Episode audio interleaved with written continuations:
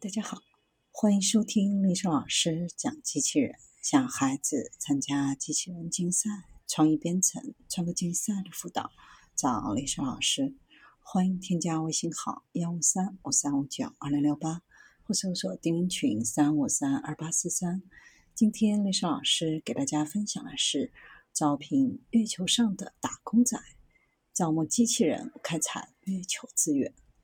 随着科学家开始更认真地考虑在月球等天体上建造基地、太空采矿的想法，越来越受到欢迎和关注。毕竟，如果有人从洛杉矶搬到纽约盖房子，在纽约购买建筑材料，要比在洛杉矶购买并拖着他们走两千八百英里要容易得多。考虑到地球和月球之间的距离大约是地球的八十五倍。而到达那里需要克服重力，利用月球现有资源来进行建造，就是一个很有吸引力的想法。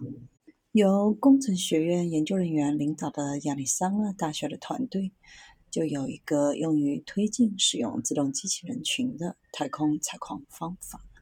根据巨型撞击假说，地球和月球来自一个共同的母体，科学家们预计它们的化学成分相对相似。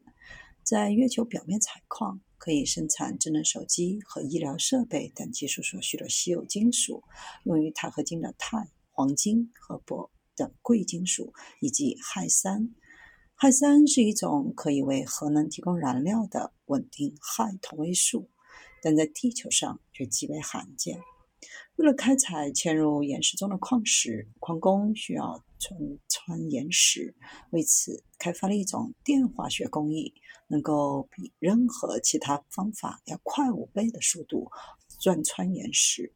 但月球开采带来了新的挑战。在地球上，我们有无限的能量可以用来破碎岩石，而在月球上，可能需要更加保守。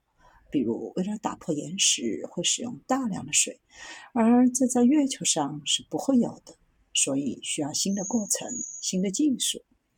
在地球上打破岩石最有效的方法是通过爆破，而从来还没有人在月球上爆破过。寻求从地球上的实验室空间开采月球材料的最佳方法，对于人类来说，真的是一项艰巨的任务。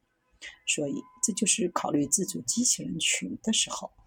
研究人员正在采用用实验室开发的神经形态学习架构技术，即人类可解释自主机器人系统。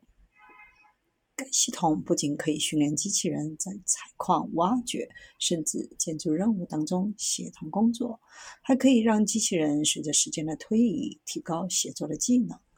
团队计划在地球上建造和训练机器人，让他们开始练习。设想一个完全自主的机器人群，不需要从地球来接收指令，才开采材料和构建简单的结构。人类仍然是太空探索的重要组成部分。机器人可以让宇航员腾出时间，专注其他更关键的任务元素。